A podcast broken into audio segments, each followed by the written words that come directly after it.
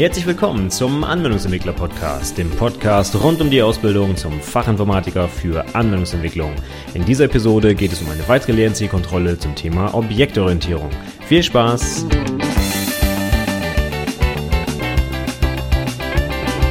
Hallo und herzlich willkommen zur 44. Episode des Anwendungsentwickler Podcasts. Mein Name ist Stefan Macke und heute kommt Nummer zwei meiner Lehrzielkontrollen zum Thema Objektorientierung. Beim letzten Mal, was ja schon jetzt etwas länger her ist, weil ich über die Jahreswende eine kleine Pause gemacht habe. Für alle, die das später hören, dieser Podcast erscheint im Januar 2016 und über Weihnachten habe ich mir mal ein paar äh, freie Tage gegönnt und habe keine Podcast-Episode aufgenommen. Aber jetzt kommt der zweite Teil meiner Lehrzielkontrolle zum Thema Objektorientierung. Beim letzten Mal hatten wir uns ja schon mit den Basics auseinandergesetzt, so Klasse und Objekt und Methode und Attribute und so weiter. Und jetzt gehen wir nochmal auf ein paar weitere Sachen ein, die auch so im Verlauf meines Java-Tutorials, was ich immer mit meinen äh, Studenten und Azubis durchgehe, jetzt als nächstes käme. Also ich habe ja die Lehrzielkontrollen so ein bisschen so aufgebaut, dass man quasi anhand des Tutorials sich selber einarbeiten kann und dazu passend dann die Podcast-Episoden hören kann. Das Tutorial gibt es leider noch nicht irgendwo zum Download, habe ich schon ein paar Anfragen bekommen, aber das ist, äh, sage ich mal, noch geheim, weil es sich nicht in einem Zustand befindet, wo ich das Ganze jetzt hm, nach draußen geben könnte oder wollte. Aber meine Studenten und Azubis lernen damit und ich habe die Erfahrung gemacht, dass es auch einige andere Azubis gibt, die anhand dieses wie soll man sagen, fortschreitenden äh, oder dieser fortschreitenden Lernzielkontrollinhalte hier so ein bisschen auch in die Java-Entwicklung einsteigen. Und deswegen führe ich das jetzt mal so ein bisschen fort. Ja, was haben wir beim letzten Mal gelernt? Klasse, Objekt hatten wir uns drüber unterhalten. Objekt ist nichts weiter als eine Instanz einer Klasse und da gibt es jetzt so ein schönes kleines Schlüsselwörtchen, mit dem Objekte auf ihre eigenen Member zugreifen können, also auf ihre eigenen Attribute und oder Methoden. Und das ist das Schlüsselwort this. Das gibt es in sehr vielen objektorientierten Sprachen, selbstverständlich auch in Java und auch in C Sharp und verschiedenen anderen Programmiersprachen. Und das this ist einfach nur eine Referenz auf das aktuelle Objekt. Ich erkläre das immer so, wenn man sich so ein bisschen den Code vorstellt. Ich nehme mal das Standardbeispiel Auto. Ich habe eine Klasse Auto und erzeuge ein neues Auto. Wie sieht da mein Code aus? In Java würde ich sowas schreiben wie Auto A gleich New Auto. Und dann kann ich ja im weiteren Verlauf meines Programms über die Referenz A auf mein Auto zugreifen. Das heißt, diese Variable, die ich da definiert habe vom Typ Auto, die hat den Namen A. Und über das A kann ich jetzt auf die Member des Objekts zugreifen. Jetzt ist es aber so, wenn ich innerhalb der Klasse auf die Member zugreifen möchte, dann habe ich ja eigentlich gar keinen Namen, über den ich auf meine eigenen Sachen zugreifen kann. Denn dieser Name wird ja extern definiert. Ja, das ist so ein bisschen eine Erklärung, die würde ich also in einer offiziellen Prüfung nicht abgeben, aber wenn man so Einsteiger ist, finde ich, kann man das ganz gut äh, erklären. Von draußen mache ich sowas wie Auto A und kann dann über A Punkt zum Beispiel Get Geschwindigkeit darauf zugreifen. Aber in, innerhalb der Klasse selber wenn zum Beispiel eine Methode die eigene Geschwindigkeit des eigenen Objekts abfragen möchte, über was für einen Namen soll sie das tun? Das Objekt hat ja gar keinen Namen. Es wurde ja nicht instanziert, sondern wir befinden uns ja gerade in der Klasse selbst und wollen jetzt auf unsere eigenen Elemente quasi zugreifen. Und das muss ich jetzt irgendwie tun über irgendeinen Namen, aber wie gesagt, das Objekt hat eben keinen Namen. Und ich kann mir auch nicht einfach einen ausdenken, sondern ich brauche irgendeinen, will man sagen, so einen Pseudonamen, um auf mich selbst zu zeigen. Und das ist im Prinzip das Schlüsselwort this. Über this kann ich auf mich selbst zugreifen. Wenn ich in der Objektorientierung mich bewege, dann, dann sage ich immer ganz oft, denk doch mal, wie es ist, wenn du jetzt so ein Objekt wärst. Also was wäre, wenn du ein Auto wärst? Was würdest du gerne tun? Du würdest zum Beispiel gerne deinen Kilometerstand wissen oder vielleicht den Motor starten oder deine Tür öffnen oder was auch immer. Und das musst du ja irgendwie tun können. Du musst dir selber einen Befehl geben können oder eine Nachricht schicken können. Und das machen wir halt eben über das this. Da würde ich jetzt also innerhalb meiner Klasse schreiben, sowas wie this.kilometerstand plus gleich eins. Wenn ich zum Beispiel einen Kilometer weitergefahren bin. Und mehr oder weniger, das war es eigentlich. Ja? Also so erkläre ich das immer so für Einsteiger. Und wenn man das dann in der Prüfung zum Beispiel erklären müsste, würde ich halt eben sagen, das ist eine Referenz auf das aktuelle Objekt. Das heißt natürlich auch, dass das this in jeder Klasse auf ein anderes Objekt zeigt. Ne? Also das this bezieht sich immer auf das Objekt der Klasse, in der ich mich gerade bewege. Ich kann jetzt also nicht von draußen irgendwo auf das this eines Autos zugreifen, sondern nur das Auto selber kann diesen Namen this benutzen. Niemand von draußen kann das irgendwie aufrufen. Ja? Dann beziehe ich mich immer auf die Klasse, in der ich mich dann befinde. Also wenn ich meinetwegen in meiner Autowaschanlage das Wort this benutze, dann bezieht sich das, das this auf das Objekt der Autowaschanlage und nicht des Autos. Das müsste natürlich dann klar sein. Gut, warum fange ich mit dem This an? Wir fangen noch äh, ein ganz anderes Thema jetzt an, und zwar die Konstruktoren. Und dabei ist das This eines der Schlüsselwörter, ähm, das man mal so brauchen kann. Warum, gucken wir uns gleich an. Also, This müsste jetzt klar sein. Kommen wir jetzt zum Konstruktor. Was ist überhaupt ein Konstruktor? Ein Konstruktor ist nichts weiter als eine besondere Form von Methoden. Der verhält sich ganz genau wie andere Methoden. Da kann ich alles Mögliche drin programmieren, was ich auch in normalen Methoden programmieren kann. Aber er hat einen ganz besonderen Aufbau und eine bestimmte Aufgabe. Und zwar ist die Hauptaufgabe eines Konstruktors zunächst einmal ein Objekt zu erzeugen und, das füge ich immer direkt daran, an, es in einen gültigen Zustand zu versetzen.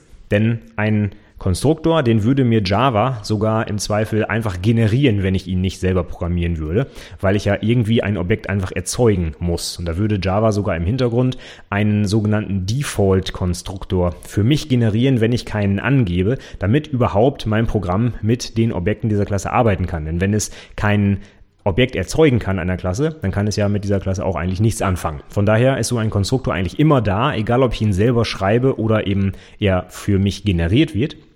Aber die Aufgabe, die so ein Konstruktor jetzt hat, ist nicht damit erledigt, einfach nur ein Objekt zu erzeugen. Denn dann bräuchte ich gar keinen Konstruktor. Ja? Wie gesagt, der kann sogar auf Knopfdruck generiert werden. Was viel wichtiger ist, ist, dass der Konstruktor dieses Objekt in einen gültigen Zustand versetzen soll. Was heißt das? Das heißt, alle Attribute sollen gültige Werte haben. Wenn ich zum Beispiel mich daran erinnere an die letzte Episode, wenn wir Instanzvariablen haben, die werden mit ihren Standardwerten initialisiert, wenn ich sie nicht explizit selber initialisiere.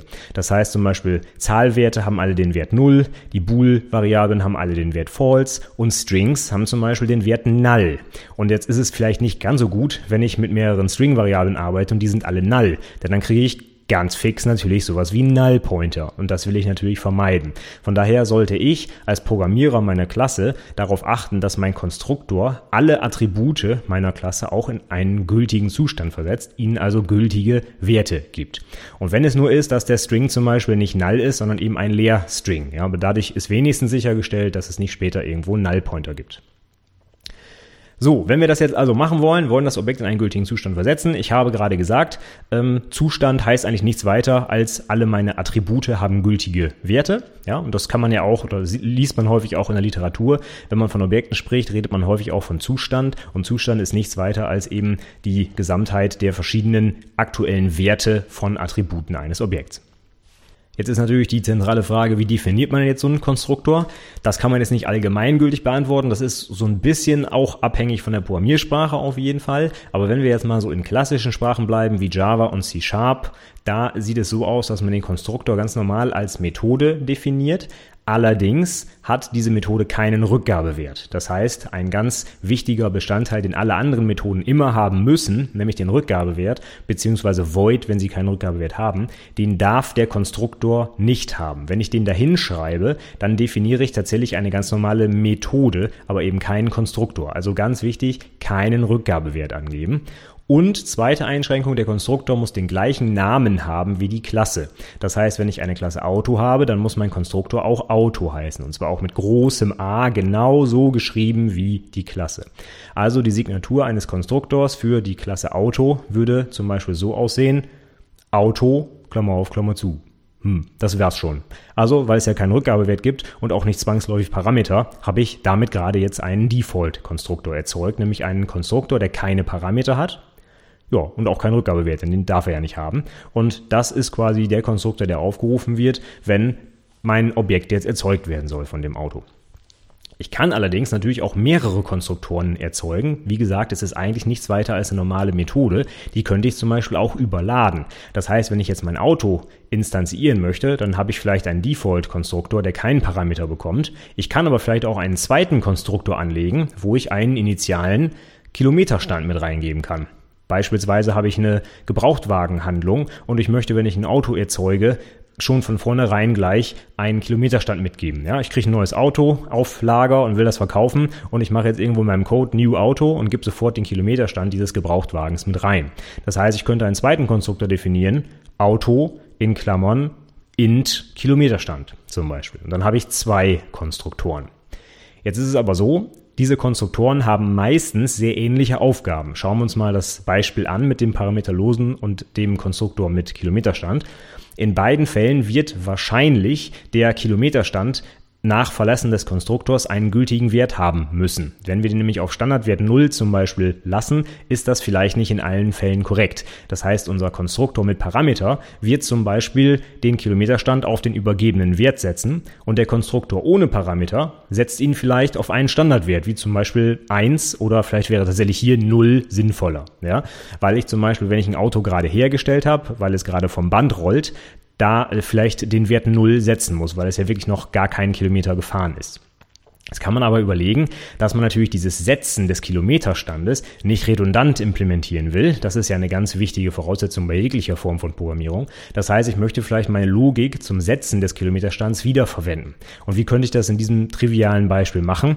Naja, ich könnte den Parameter, der weniger Parameter hat, benutzen, um den anderen aufzurufen, und zwar mit vordefinierten Werten, mit Konstanten bzw. mit Literalen.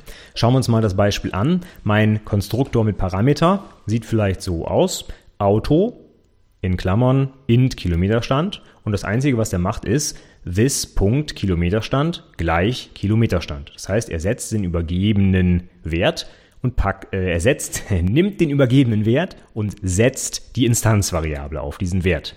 Wenn ich mir jetzt den Default-Konstruktor angucke, der keinen Parameter hat, würde der vielleicht so aussehen. Auto, Klammer auf, Klammer zu, und dann this Kilometerstand gleich null. Aber dieses this Kilometerstand gleich, das ist ja jetzt eigentlich redundant. Die Zuweisung an die Instanzvariable Kilometerstand findet in beiden Konstruktoren statt. Und das ist eigentlich doof, denn wenn sich daran irgendwas ändern sollte, muss ich es wieder an zwei Stellen ändern. Das wollen wir nicht. Deswegen könnte dieser Konstruktor ganz einfach den anderen Konstruktor aufrufen, und zwar mit dem konstanten Wert 0. Das heißt, der könnte so aussehen, Auto, Klammer auf, Klammer zu, und dann ruf den anderen Konstruktor auf und übergebe ihm 0. Und dann würde bei dem Aufruf dieses Default-Konstruktors der andere Konstruktor mit Kilometerstand aufgerufen, und zwar mit dem Wert 0. Und jetzt ist die Frage, wie kann denn der eine Konstruktor den anderen aufrufen? Ja, könnte man ja so sagen, ich gebe einfach den Namen an, also Auto. Aber das ist leider nicht so, zumindest nicht in Java und auch nicht in C Sharp. Hier brauche ich nämlich auch das Schlüsselwort this.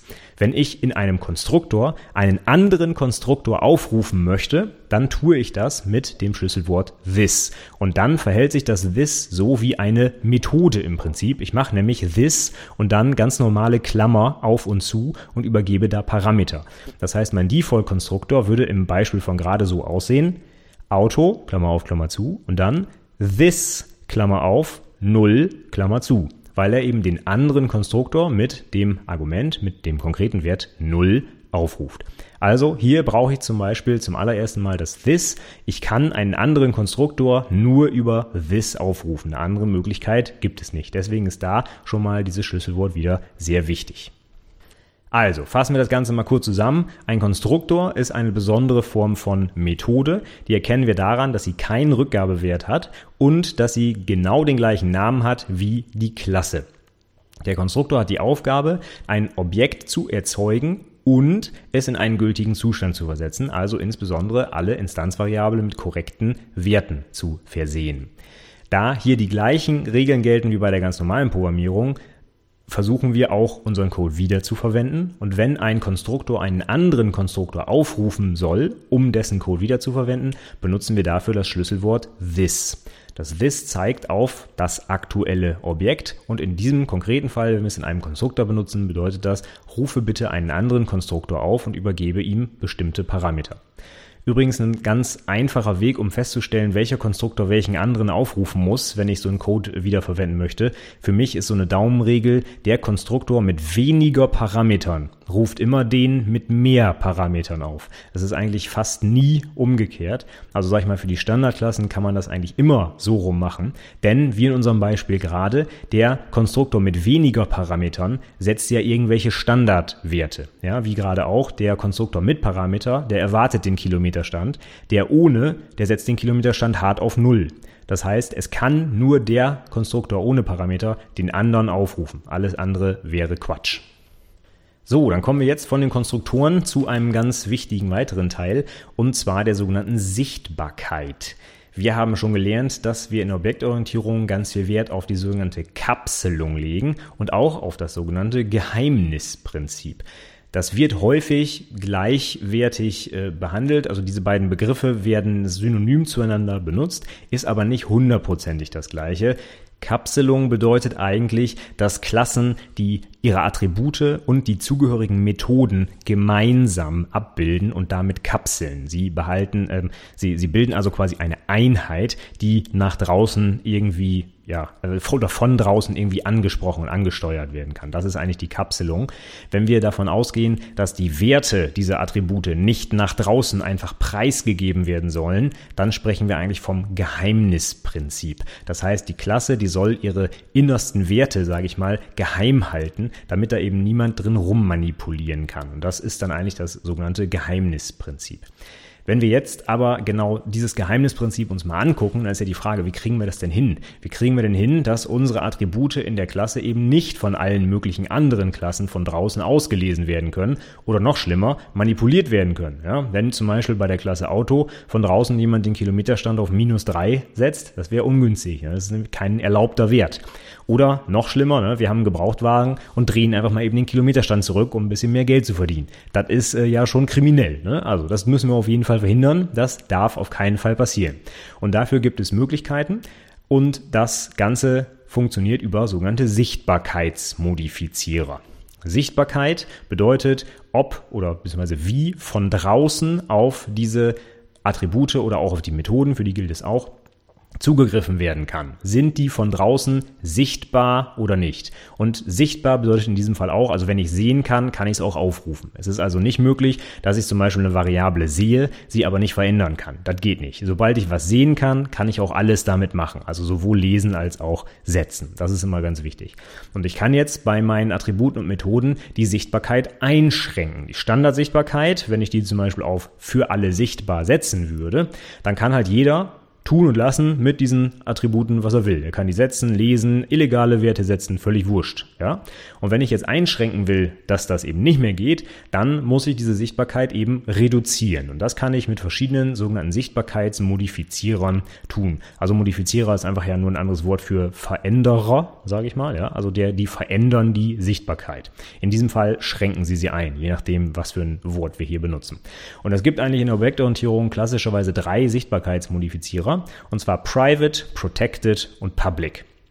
Fangen wir mit Public an. Public bedeutet nämlich, dass einfach jeder diese Attribute sehen kann. Und mit jeder meine ich die Klasse selber, als auch alle anderen Klassen rundherum. Und es ist ganz egal, ob die Klassen im gleichen Package liegen oder in einem ganz anderen Programm oder wo auch immer. Jeder kann auf diese Attribute oder Methoden zugreifen. Private ist das krasse Gegenteil dazu. Das bedeutet nämlich, dass nur die Klasse, die dieses Attribut oder die Methode definiert, selbst darauf zugreifen kann und niemand anderes. Das heißt, wenn ich etwas Private setze, dann habe ich die geringstmögliche Sichtbarkeit, weil nur die Klasse selber die Elemente oder die Member sehen kann und damit aufrufen oder verändern kann. Jetzt gibt es noch den, das Zwischending Protected. Da müssen wir jetzt etwas vorgreifen. Wir haben uns noch nicht über Vererbung unterhalten, aber ich setze es einfach mal voraus, dass du vielleicht so grob weißt, was Vererbung bedeutet. Vererbung heißt, dass eine Klasse von einer anderen Klasse etwas erben kann. Das bedeutet, wenn ich die Klasse Auto zum Beispiel habe, dann könnte ich eine Unterklasse, meinetwegen Cabrio, erzeugen. Okay, das Beispiel kann niemand mehr hören. Ich weiß es. Es fällt mir bloß kein anderes gerade ein. Und deswegen nehme ich das jetzt einfach. Und die Klasse Cabrio würde also von Klasse Auto alles das erben, was die Klasse Auto definiert. Nämlich alle Attribute und Methoden. Das heißt, wenn die Klasse Auto ein Attribut, wir hatten wir gerade Kilometerstand, hätte, dann hätte auch die Klasse Cabrio dieses Attribut, ohne dass sie es selber nochmal definieren muss. Und wenn wir jetzt eine Sichtbarkeit erzeugen wollen, die sich auf die Klasse selbst und alle abgeleiteten, also alle Subklassen oder alle erbenden Klassen beschränkt, dann haben wir dafür das Schlüsselwort protected und das ist der Sichtbarkeitsmodifizierer, der bewirkt, dass nur die Klasse selbst und alle Subklassen darauf zugreifen können. Warum ist das sinnig? Naja, schauen wir uns doch mal genau das Beispiel an mit dem Auto. Ein Cabrio wird sicherlich auch irgendwas mit seinem Kilometerstand machen wollen oder den wissen wollen, abfragen wollen, ändern wollen, ja.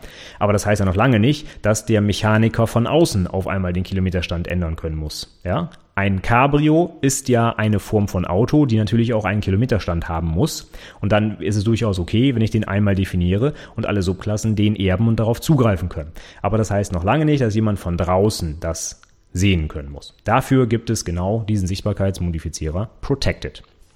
Und es gibt in Java noch einen weiteren und das ist der Sichtbarkeitsmodifizierer, den ich einfach nicht hinschreibe. Das heißt, wenn ich weder Private, Protected noch Public vor mein Attribut oder meine Methode schreibe, dann ist automatisch der Standard-Sichtbarkeitsmodifizierer in Java Package Private. Also wie gesagt, dafür gibt es kein Schlüsselwort. Es steht einfach nichts vor dem Member. Aber das Ding heißt eben Package Private. Und daraus kann man schon so halb ableiten, was das wohl bedeutet. Also der Private-Teil, das hatten wir ja gerade schon gelernt, bedeutet eigentlich, dass nur die Klasse selbst darauf zugreifen kann. Und jetzt kommt noch etwas dazu, und zwar alle Klassen im gleichen Package können auch noch dazu, äh, dazu darauf zugreifen. Das bedeutet Package Private, die Klasse selbst und alle Klassen im selben Package. Und davon ausgenommen sind auch zum Beispiel Sub-Packages. Ja? Es geht also wirklich nur um die Klassen, die im selben Package liegen. Weder in einem Ober- noch in einem Unter-Package. Es muss dasselbe Package sein. Wann ist das mal ganz sinnvoll? Naja, ist vielleicht so, wenn ich meine Logik in meinem Programm auf mehrere Klassen verteile und die zusammengehörige Logik zum Beispiel auch in einem Package gruppiere, dann kann es vielleicht mal einen Grund geben, dass die eine Klasse auf die Attribute der anderen zugreifen können soll aber eben keiner aus irgendeinem anderen Package, wie zum Beispiel aus den Packages ähm, meiner, meiner Kollegen, die mit meinem Package arbeiten. Oder wenn ich zum Beispiel ein Framework entwickle, wo ich intern schnell auf bestimmte Dinge zugreifen können muss, aber ich nicht will, dass Leute, die das Framework benutzen, jemand externes auf einmal diese interner da abfragen kann, dann könnte ich dieses Package Private benutzen. Ganz ehrlich, ich empfehle es Programmiereinsteigern immer, das nicht zu benutzen. Ganz einfache Daumenregel für Einsteiger, macht alles private. Denn private kann also ist ja, wie gesagt, die, die kleinstmögliche Sichtbarkeit und damit schränke ich erstmal alles ein, und dann gucke ich selektiv, welche Attribute ich nach draußen preisgeben möchte, beziehungsweise wem ich das auch preisgeben möchte. Kann ja sein, dass die Subklassen das lesen müssen, ähm, aber zum Beispiel die Außenwelt nicht. Oder es muss vielleicht wirklich durch die gesamte Welt lesbar sein. Das ist ja dann ähm, vielleicht auch okay, dann setzt man das halt um. Aber erstmal würde ich alles auf Private setzen, um auf Nummer sicher zu gehen. Und das Package Private finde ich so ein bisschen unschön einfach. Es gibt zum Beispiel den Ansatz, dass man sowas macht, wenn man Tests schreibt, automatische Tests, die meine äh, Klasse testen sollen. Und wenn ich diese Tests ins selbe Package packe, dann kann ich halt auch auf die internen Sachen zugreifen, wie zum Beispiel irgendwelche Private Methoden, wo vielleicht auch Logik drin ist und die möchte ich testen. Dann kann ich das über Package Private machen. Dann kann niemand von draußen die Methoden aufrufen, aber mein Test, meine Testklasse, die kann sehr wohl diese Private Methoden aufrufen. Ich persönlich bin der Meinung, dass man Private-Methoden nicht testen sollte. Warum, werden wir vielleicht später nochmal klären in einer separaten Episode. Von daher würde ich sagen, Package Private ist völlig überflüssig. Ich habe so gut wie nie einen Ansatz gefunden, um irgendwo Package Private mal einzusetzen. Wenn du einen Ansatz schon mal hattest oder das sogar selber schon mal brauchtest, dann schreib mir doch einfach einen Kommentar. Ich lasse mich immer gern eines Besseren belehren. Ich habe in meiner Laufbahn Package Private noch nie einsetzen müssen oder noch nie also ich fand es noch nie sinnvoll, das irgendwo einzusetzen. Ich konnte es immer auch anders lösen. So, jetzt wissen wir also, wie wir die Sichtbarkeit unserer Member einschränken können und damit eben das Geheimnisprinzip umsetzen können. Also es gibt Private, Protected, Package Private, Public. Und man kann sich da so eine schöne Matrix auch mal aufmalen. Also ich fange immer mit dem äh, geringstmöglichen an, nämlich Private. Private heißt, nur die Klasse selbst kann es lesen. Das nächste wäre Package Private. Das bedeutet, die Klasse selbst und alle Klassen im gleichen Package können es lesen. Dann kommt Protected. Protected bedeutet, dass die Klasse selbst die Klassen im gleichen Package und alle Subklassen, auch wenn sie außerhalb des Packages liegen, darauf zugreifen können. Und Public letztlich bedeutet dann eben, dass jeder darauf zugreifen kann, völlig egal ob Subklasse, externes Package, wo auch immer. Da kann wirklich jeder darauf zugreifen. Und ich habe in den Shownotes zur Episode auch nochmal einen äh, Tutorial-Artikel von Oracle verlinkt, wo so eine kleine Matrix sichtbar ist, wer was wie lesen kann. Das kann man sich mal einmal anschauen, dann wird das Ganze noch ein bisschen deutlicher. Einfach mal in die Shownotes gucken, da ist das Ding verlinkt. So, jetzt haben wir also gelernt, wie man diese Sichtbarkeit einschränken kann. Dann machen wir noch mal ein bisschen weiter mit unseren Instanzvariablen. Eine Frage, die man noch stellen könnte, wäre, wie man Instanzvariablen denn jetzt überhaupt initialisiert.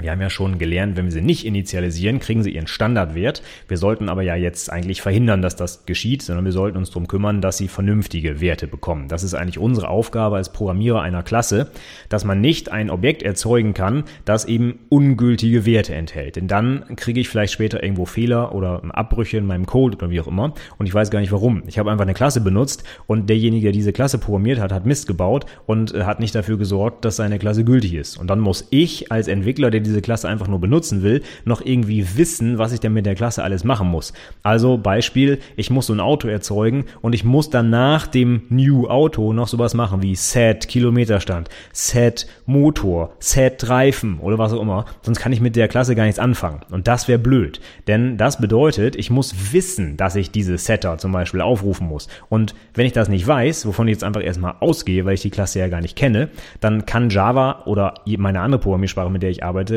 mich dabei auch nicht unterstützen. Die sagt ja nicht, hey, wenn du ein Auto erzeugst, dann musst du danach aber bitte noch diese 37 Setter hier aufrufen. Das kann ich im Code nicht hinterlegen. Es gibt keine Möglichkeit in meiner Programmiersprache zu erzwingen, dass eine bestimmte Methode aufgerufen werden muss. Das geht einfach nicht. Das kann eine Programmiersprache nicht abbilden. Jedenfalls nicht die, in der, äh, in denen wir uns gerade bewegen, also Java oder C Sharp zum Beispiel und auch äh, Ruby, PHP oder sonst was. Das, das geht einfach nicht. Ja, ich muss eine Methode nicht aufrufen. Das ist mir als Entwickler immer freigestellt.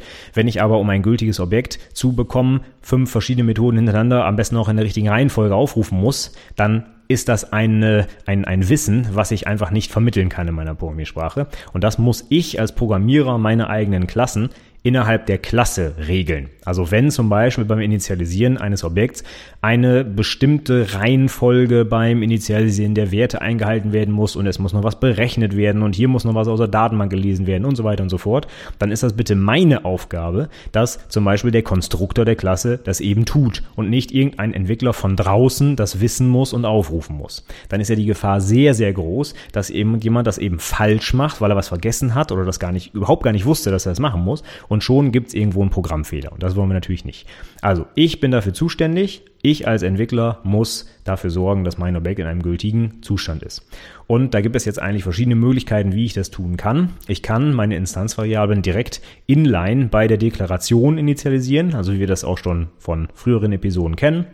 Wenn ich irgendwo sage, int oder besser noch private int Kilometerstand gleich null. Das bedeutet, dass jedes Auto erstmal mit Kilometerstand 0 beginnt. Wir können den Kilometerstand aber auch im Konstruktor setzen, also wie wir es gerade hatten, Auto, Klammer auf, Klammer zu, this, Punkt, Kilometerstand gleich 0. Das würde auch gehen. Ich kann den Kilometerstand aber auch in einer Methode setzen. Das muss nicht im Konstruktor sein. Ich sollte dann aber natürlich darauf achten, dass der Konstruktor diese Methode auch aufruft, sonst wäre es natürlich doof. Also wenn ich den Kilometerstand zum Beispiel erst ganz komplex aus irgendwelchen Algorithmen berechnen muss, warum auch immer ich das tun sollte, aber das sei jetzt mal dahingestellt, dann kann ich natürlich diese Berechnung zum Beispiel auch in eine Methode auslagern und das muss nicht innerhalb des Konstruktors stattfinden. Und ich kann sehr wohl auch die Initialisierung der Kilometerstandvariable in eine andere Methode packen. Ich könnte ja sowas tun wie Auto, Klammer auf, Klammer zu und dann this Punkt berechne Kilometerstand. Und in berechne Kilometerstand mache ich dann meine ganz komplexe Berechnung und mache am Ende dann, dann this Punkt Kilometerstand gleich Berechnungsergebnis. Dann hat diese Methode die Instanzvariable initialisiert und der Konstruktor hat das Ding einfach nur aufgerufen. Wie auch immer ich das mache, egal ob inline, im Konstruktor oder in einer Methode, ich muss dafür sorgen, dass alle Attribute gültige Werte bekommen. Ich wiederhole es nochmal, weil das so wichtig ist, gerade für Einsteiger. Die haben häufig dann Probleme mit halbfertigen Klassen, sage ich mal, wo irgendwelche Werte komisch sind und sie finden dann nicht raus, warum. Und das liegt dann eigentlich immer daran, dass die Klasse sich selbst nicht vernünftig initialisiert, weil der Konstruktor nicht ausimplementiert wurde. Und deswegen denk bitte dran, du bist dafür verantwortlich, dass deine Klasse vernünftig funktioniert. Niemand anderes. Du bist derjenige, der diese Klasse unter Kontrolle hat und du bist auch der Einzige, der weiß, wie die Klasse funktioniert und welche Werte wie gesetzt werden müssen, damit sie funktioniert. Also, dieses Wissen wollen wir nicht an irgendwelche fremden Leute geben. Die haben dafür keine Zeit, die wollen das auch nicht wissen, die sollen das auch gar nicht wissen. Das müssen wir als Entwickler einer Klasse selber machen. So, jetzt habe ich über den Zugriff auf die Instanzvariablen schon gesprochen und immer das Schlüsselwörtchen this davor benutzt. Der Konstruktor hat zum Beispiel this.kilometerstand gleich 0 gemacht. Eine wichtige Frage wäre jetzt noch, ob man das this denn jetzt eigentlich immer braucht, wenn ich auf Instanzvariablen zugreifen möchte. Und die Antwort ist, nö, braucht man nicht. Ich kann also meinem Konstruktor von eben auch machen, Auto, Klammer auf, Klammer zu und dann Kilometerstand gleich 0. Ich brauche das this nicht. Ich brauche das this nur dann, wenn es eine lokale Variable oder einen Parameter gibt, der den gleichen Namen hat wie meine Instanzvariable. Also das Beispiel des zweiten Konstruktors. Auto, Klammer auf, int Kilometerstand, Klammer zu. Jetzt habe ich ein Problem, denn es gibt die Instanzvariable Kilometerstand, aber es gibt auch den Parameter Kilometerstand. Die haben den gleichen Namen und wie soll ich jetzt unterscheiden, welche ich meine? Wenn ich in meinem Konstruktor jetzt Kilometerstand eintippe, dann wird der Konstruktor auf den Parameter zeigen. Denn der Parameter ist quasi näher dran definiert als die Instanzvariable. Die ist ja quasi auf der nächsthöheren Ebene. Ne? Die ist einen Block höher. Die Methode also der Konstruktor hat die Variable Kilometerstand, die ist in seinem Scope, in dieser Methode, in dem Konstruktor gültig. Und in dem Scope darüber, nämlich in dem der Klasse, da ist die andere Variable definiert. Und weil der Scope des Parameters quasi dichter dran ist, gewinnt diese Variable. Wenn ich jetzt aber aus diesem Scope heraus die Instanzvariable ansprechen möchte, dann muss ich das irgendwie so unterscheiden können. Ja? Dann reicht jetzt also nicht die eine Variable Kilometerstand, sondern jetzt muss ich sagen, hey, ich meine die Variable Kilometerstand der Klasse und nicht den Parameter. Und das kann ich jetzt nur tun, indem ich eben das this davor schreibe, weil this eben auf das aktuelle Objekt zeigt und dann ist ganz eindeutig die Instanzvariable damit gemeint. Also sieht dann ganz häufig in Konstruktoren eben der Aufruf so aus, this.Kilometerstand gleich Kilometerstand. Ich könnte mir das this auch sparen, indem ich den Parameter einfach umbenenne. Das ist auch so ein etwas anderer Stil, den ich häufig sehe. Wenn ich dann den äh, Parameter meinetwegen nenne neuer Kilometerstand, dann ist es natürlich im Konstruktor einfacher. Da mache ich einfach Kilometerstand gleich neuer Kilometerstand. Gibt es ja keinen Konflikt und dann brauche ich auch das this nicht. Also kurz zusammengefasst, das this brauche ich nur dann, wenn es einen Namenskonflikt gibt dann muss ich das vor den äh, Namen der Instanzvariablen schreiben, damit ich das eben eindeutig ansprechen kann. So, ich schaue mal auf die Uhr und stelle fest, dass ich gleich in der ersten Episode des neuen Jahres schon wieder überziehen würde, wenn ich jetzt nicht aufhören würde. Und deswegen tue ich genau das. Ich beende die Episode jetzt und verschiebe den Rest, den ich noch vorhab, nämlich Getter und Setter und das Single Responsibility Principle und so weiter. Die machen wir dann beim nächsten Mal. Wir brechen jetzt hier erstmal für heute ab. Und wenn du die Shownotes dir anschauen willst, dann kannst du das wie immer tun unter anwendungsentwicklerpodcast.de slash 44, also zweimal die vier. Dort gibt es zum Beispiel den Link zu dieser kleinen Matrix mit Private, Protected und so weiter, wer wann wie darauf zugreifen kann und noch ein paar kleine andere Sachen. Die Literaturempfehlung ist eigentlich wie immer schon zur LZK hier meine äh, also nicht meine, aber das Buch Einführung in Java, beziehungsweise auch die Java-Insel ist wie immer auch hier wieder in den Show Notes verlinkt, kann ich nur empfehlen. Da wird das natürlich auch alles im Detail nochmal besprochen, was ich heute hier erzählt habe. Wie immer der Aufruf, wenn du Feedback hast, dann schreib mir doch gerne eine Mail, zum Beispiel at mail at anwendungsentwicklerpodcast.de oder noch besser als Kommentar zur Episode, dann haben auch andere was davon. Und du kannst mich auch unter allen möglichen Social Networks erreichen, wenn du magst, unter anwendungsentwicklerpodcast.de slash und dann zum Beispiel iTunes, Stitcher, Facebook, Twitter, Xing, einfach dahinter schreiben und dann wirst du normalerweise sofort umgeleitet auf die entsprechende Seite, wo du gerne mit mir in Kontakt treten kannst, wenn du magst. Ansonsten würde ich dir empfehlen, abonniere den Podcast doch im Feed auf der Website ist der RSS-Feed verlinkt. Du kannst aber auch in den üblichen Podcast-Anwendungen einfach mal nach dem Podcast suchen. Dann verpasst du keine neue Episode. Kommen ja immer montags raus. Die kriegst du dann direkt zum Beispiel aufs Handy. So mache ich es mit meinen Podcasts immer. Sind dann gleich montags morgens um sechs auf dem Handy bereit für den Weg zur Arbeit. Und zuletzt, wie immer, der Hinweis auf meinen Newsletter unter anwendungsentwicklerpodcast.de slash Newsletter kannst du den abonnieren. Da kriegst du gleich Zugriff auf meine Checklisten rund um die wichtigen Artefakte der Projektarbeit und du kriegst einmal die Woche alle Neuigkeiten von der Website und auch die Links der Woche gibt's immer schon vorab. Damit sage ich jetzt vielen, vielen Dank fürs Zuhören und bis zum nächsten Mal. Tschüss.